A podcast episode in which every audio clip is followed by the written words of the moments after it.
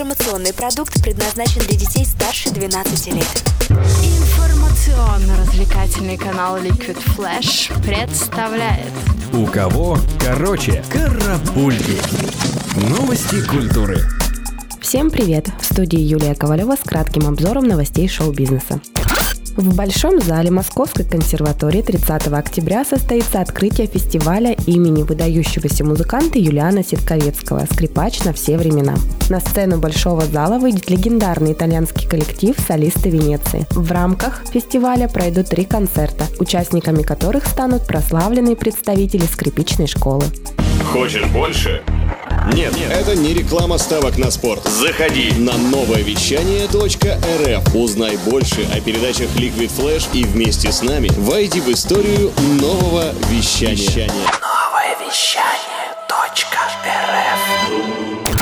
Британский певец Стинг потребовал убрать вип-зоны на своих концертах в России. Организовать выступление звезда планирует в более демократичном и подвижном формате. Первым городом в гастрольном графике Стинга станет Екатеринбург, где 5 ноября вместе с регги-исполнителем Шеги он представит новый альбом 44 876 фанат южнокорейской группы BTS потратил 100 тысяч долларов на пластические операции, чтобы стать похожим на своих кумиров. 28-летний Оля Лондон прибег к услугам хирургов. Изменил форму носа и линию челюсти, вставил силиконовые импланты в щеки и подбородок. Успех не заставил себя ждать. На днях фанат BTS объявил о подписании контракта со звукозаписывающей студией и готовит к выходу свой первый сингл.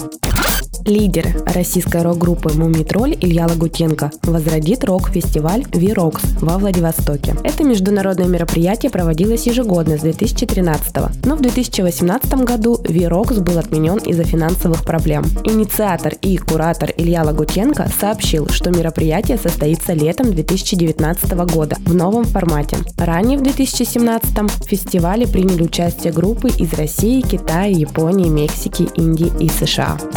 Лидер группы «Ленинград» Сергей Шнуров выпустил сразу два клипа. Один под названием «Балалайка» совместно с рэпером СТ в традиционной стилистике с изобилием мата. Второй, вполне приличный, под названием «Какая-то фигня», создан в сотрудничестве с Леонидом Агутиным.